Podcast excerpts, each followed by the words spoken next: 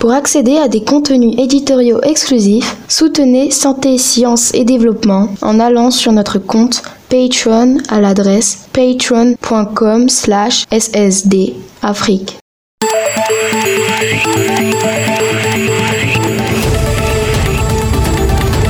Santé, Sciences et Développement, une émission de SciDev.net. Bonjour, bienvenue dans cette édition de Santé, Sciences et Développement, le magazine scientifique de SciDev.net. Nous accueillons cette semaine nos auditeurs de la RDC qui peuvent désormais nous écouter sur 90.5 FM à travers toute la République démocratique du Congo. Mbotenayo, Kinshasa.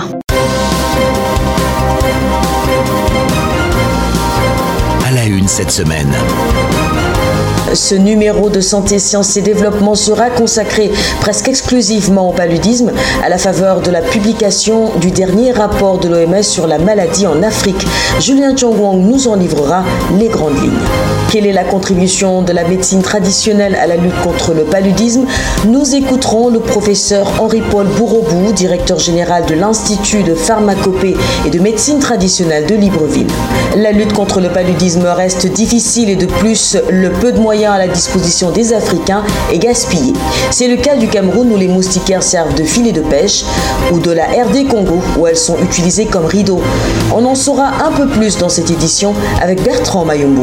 Pendant ce temps, les initiatives se multiplient sur le continent pour trouver des remèdes à la maladie. Dernier exemple en date, la bougie anti-moustique fabriquée par une équipe de chercheurs camerounais. Le point tout à l'heure avec Béatrice Cazé. Cette semaine, dans la rubrique Kesako, nous nous intéresserons aux particularités du paludisme en zone sahélienne, un sujet préparé par Imadou Amadou à Niamey. Et puis, en toute fin d'édition, nous vous proposerons un aperçu des principaux événements scientifiques de la semaine à venir sur le continent avec Bilal Taïrou. La science en action. Mais tout d'abord, une synthèse de l'actualité scientifique de la semaine en Afrique. C'est avec vous, Hamzat Fassassi. Science Express. Le dernier rapport de l'OMS sur le paludisme note une augmentation significative du nombre de femmes enceintes et d'enfants en Afrique subsaharienne dormant sous des moustiquaires imprégnés d'insecticides et utilisant des médicaments préventifs. Cependant, l'OMS maintient que les progrès sont au point mort dans les pays les plus durement touchés. En 2018, quelques 11 millions de femmes enceintes ont été infectées par le paludisme en Afrique subsaharienne, ce qui a entraîné un faible poids à la naissance pour près de 900 000 enfants. Avec l'arrivée de scientifiques japonais dans le pays, la République démocratique du Congo va expérimenter un nouveau vaccin contre l'épidémie d'Ebola. Le vaccin, annoncé la semaine dernière, a été développé par des chercheurs de l'Institut de sciences médicales de l'Université de Tokyo. Il a été testé sur des singes, mais pas encore sur des êtres humains. Et puis selon des estimations de l'OMS, l'année dernière, plus de 140 000 personnes sont mortes de la rougeole, alors que le nombre de cas dans le monde a de nouveau augmenté. La plupart des vies écourtées étaient celles d'enfants de moins de 5 ans. La situation a été décrite par les experts de la santé comme stupéfiante, un scandale, une tragédie facilement évitable avec des vaccins. Vous écoutez Santé, Sciences et Développement avec le soutien de la Fondation Welcome. Pour en savoir plus, visitez le site de la Fondation Welcome à l'adresse welcome.ac.uk. en est-on avec la lutte contre le paludisme? L'OMS, l'Organisation mondiale de la santé, répond à la question dans son rapport 2019 sur cette maladie, un rapport publié le 4 décembre dernier.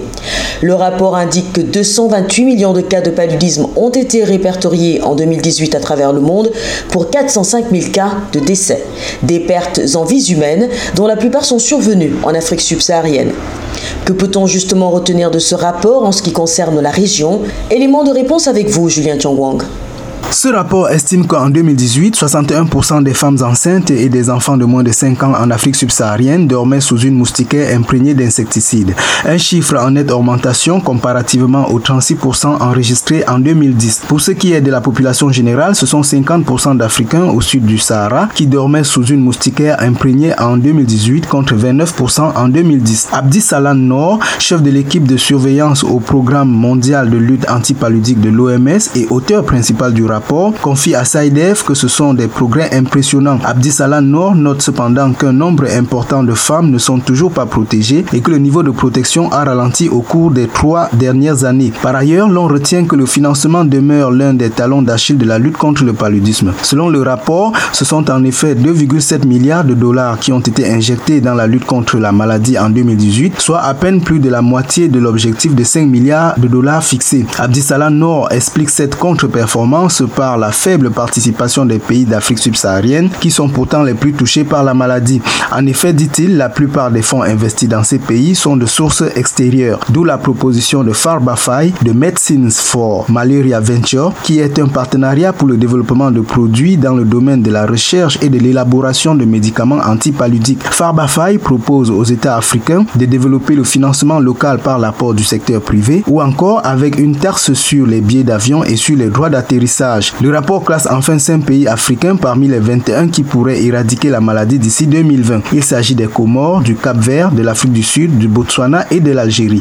Veuillez noter que si vous souhaitez en savoir plus sur le dernier rapport de l'OMS sur le paludisme, vous pouvez consulter l'article de Julien Chongwang sur le site saidev.net. Saidev s'écrit S-C-I-D-E-V. Julien, vous le disiez tout à l'heure, 61% des femmes enceintes et des enfants de moins de 5 ans dormaient en 2018 sous une moustiquaire imprégnée d'insecticides en Afrique subsaharienne. Il faut dire que ce chiffre aurait sans doute été plus important si les moustiquaires étaient effectivement affectées à la lutte contre le paludisme. Malheureusement distribuées la plupart du temps gratuitement, elles sont en fait régulièrement détournées à d'autres usages, en pisciculture où elles servent de filet de pêche ou même simplement à la maison où elles remplacent les rideaux. Illustration des divers usages extrasanitaires de la moustiquaire en Afrique avec ce reportage de Bertrand Mayumbo à Kinshasa. L'utilisation abusive de la moustiquaire imprégnée est parmi les causes qui freinent la lutte contre le paludisme. Un maraîcher dévoile une des pratiques. Nous utilisons la moustiquaire pour éviter que les fortes pluies abîment et entraînent les graines. C'est une façon pour nous de protéger nos champs. Cependant, d'autres abus sont encore à signaler. L'utilisation de la moustiquaire comme rideau aux fenêtres et aux portes des maisons, filets de pêche et autres. De telles pratiques ne contribuent guère à atteindre l'objectif fixé par l'Organisation mondiale de la santé, OMS, à savoir éradiquer le paludisme à 2030. Malgré les progrès atteints jusque-là, l'Organisation mondiale de la santé estime encore à 214 millions les nombres des cas d'infection par le paludisme dans le monde et à 412 000 le nombre des décès, pour la plupart des enfants africains âgés de moins de 5 ans. Bertrand Mayumbu, depuis Kinshasa, pour Santé, Sciences et Développement. Pendant ce temps, au Cameroun, une nouvelle trouvaille entend apporter sa modeste contribution à la lutte antipaludéenne. En effet, Joseph Tiamgou est chimiste de formation et ses étudiants viennent de fabriquer dans un laboratoire de la ville de Yaoundé une bougie qui lutte contre cette maladie. La bougie allumée dégage une huile essentielle qui éloigne les moustiques. Reportage de Béatrice Kazé à Yaoundé. C'est dans l'un des laboratoires de l'école normale supérieure de Yaoundé que le docteur Joseph Tchamgo et quelques étudiants ont conçu la bougie anti-moustique.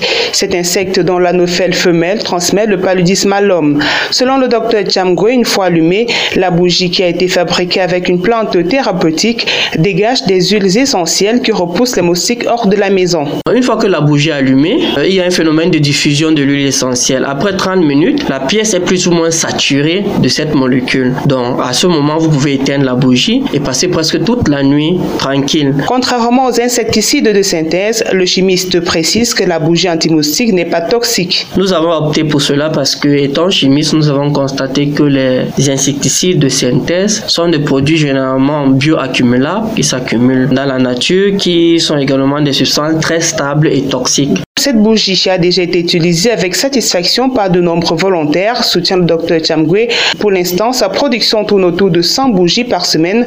La pièce coûte 500 francs CFA, soit moins d'un euro. L'équipe espère aller au-delà de cette production et satisfaire une demande de plus en plus croissante. Béatrice Kazé, Yaoundé, pour Santé, Sciences, Développement. Comme vous le voyez, les Africains essaient tant bien que mal de tenir le rang dans le cadre de la lutte contre le paludisme, une maladie dont ils sont les premières victimes. Comment la pharmacopée traditionnelle africaine contribue-t-elle à la recherche de médicaments contre le paludisme Et surtout, est-ce que les remèdes issus de la pharmacopée sont fiables Les explications d'Henri-Paul Bourobou, directeur général de l'Institut de pharmacopée et de médecine traditionnelle de Libreville, au Gabon. Les plantes ont apporté depuis les origines des solutions aux problèmes de santé euh, auxquels étaient confrontées les populations. le problème qu'on se pose en Afrique est simple. Pourquoi l'Afrique, qui a autant de plantes médicinales, n'a pas réussi à donner au monde une molécule qui euh, aide l'homme à lutter contre le paludisme? Euh, je pense qu'on doit approfondir des recherches dans ce sens-là. Oui, mais le drame avec la médecine traditionnelle, c'est que ses fondements peuvent facilement passer de, quelques principes généraux de science vers des pratiques traditionnelles qui n'ont rien à voir avec la science. Il s'agit quand même d'un grand danger pour son essor.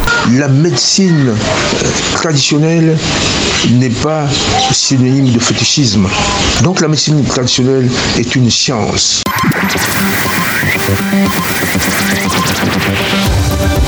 Kesako, qu'est-ce que c'est? Vos questions à la rédaction, les réponses de nos experts. Bonjour, santé, sciences et développement. Je m'appelle Nassirou, je vis à Niamey au Niger. J'aimerais savoir si dans la lutte contre le paludisme, il y a des méthodes de lutte particulières à la région du Sahel en fonction de ses particularités climatiques. Je vais dire en d'autres termes, ces conditions prédisposent-elles à souffrir du paludisme et quelles mesures particulières convient-il de prendre contre quand on vit dans cette région? Merci. Eh bien voilà des méthodes de lutte contre le paludisme en fonction des contextes géographiques et sanitaires. Quelles sont les recommandations particulières pour un pays comme le Niger compte tenu de sa position géographique et de ses particularités sur le plan climatique? Pour répondre à cette question, nous allons appeler notre correspondant à Niamey, Imadou Amadou. Bonjour Imadou. Oui, bonjour euh, Sylvie, bonjour à tous. Alors, euh, vous avez entendu euh, la question de notre auditeur à l'instant. Euh, que dit la science en rapport avec ce sujet? Y a-t-il des particularités dans euh, l'incidence du paludisme au pays sahélien ou euh, des dispositions particulières à prendre pour le traitement du paludisme dans le contexte d'un pays sahélien, par exemple? Oui, Sylvie, on sait hein, que de manière générale, certains facteurs augmentent les cas d'incidence et les taux de morbidité, notamment la résistance aux parasites et aux vecteurs le développement des ressources en eau dans certaines zones ou euh, les fortes précipitations euh, suite à des périodes sèches.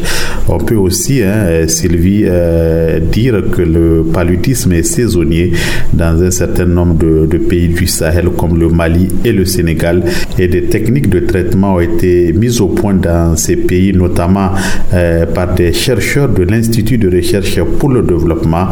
On peut citer en particulier, hein, Sylvie, la chimioprévention du paludisme saisonnier. Pour en savoir un peu plus hein, sur les particularités du, paludisme euh, dans le Sahel, j'ai rencontré un spécialiste, le PhD Sanon Karim, il est consultant OMS au Niger. Il faut des gîtes larvaires pour que le moustique puisse beaucoup évoluer. Mais par contre, lorsque la zone est plus aride, c'est-à-dire dans des zones extrêmement sahéliennes, il n'y a pas de développement des gîtes larvaires, donc on a moins de moustiques là-bas. Mais par contre, au niveau fluvial, je reviens dessus, à la prolifération du vecteur, qui est le moustique. On sait que le moustique, il a besoin d'abord d'une partie aquatique pour pouvoir vivre et avoir des gîtes larvaires pour pouvoir évoluer. Donc, dans ces gîtes larvaires, c'est ça qui sont des zones potentielles pour la prolifération du moustique et donc euh, pour la transmission de la maladie. Voilà, hein, euh, Sylvie, à l'instant, euh, c'était euh, le PhD Sanon Karim, il est consultant OMS au Niger. Merci infiniment, Imadou. Je rappelle que vous étiez en ligne de Niamey au Niger. L'agenda. C'est avec vous, Bilal Taïrou. Merci Sylvie, bonjour chers auditeurs et plus particulièrement beauté à tous nos auditeurs du côté de Kinshasa où l'émission est désormais diffusée. Alors à l'agenda cette semaine, nous avons l'Africa Future Summit qui sera à son étape du Sénégal le lundi 16 décembre 2019. Rappelons-le, l'Africa Future Summit est la plus grande tournée technologique à travers le continent, parcourant une bonne dizaine de pays africains. L'initiative a été financée par Forbes et l'Africa Future Fund et a pour partenaires entre autres IBM et Google. Nous aurons également le colloque international bioressources, biotechnologie et développement durable qui se tiendra du 18 au 20 décembre 2019 dans la ville d'Oujda au Maroc. L'objectif est de créer un espace de rencontre entre les chercheurs, les décideurs, les agriculteurs et les industriels pour débattre les atouts et les contraintes de développement de l'agriculture par le biais des biotechnologies. Ce sera tout pour cette semaine. Sylvie. Merci Bilal, c'est ainsi que prend fin cette édition de Santé, Sciences et Développement. Merci de l'avoir suivi. Rendez-vous la semaine prochaine pour une nouvelle édition. D'ici portez-vous bien et à bientôt. Cette émission est disponible en podcast sur le site sidev.net/fr.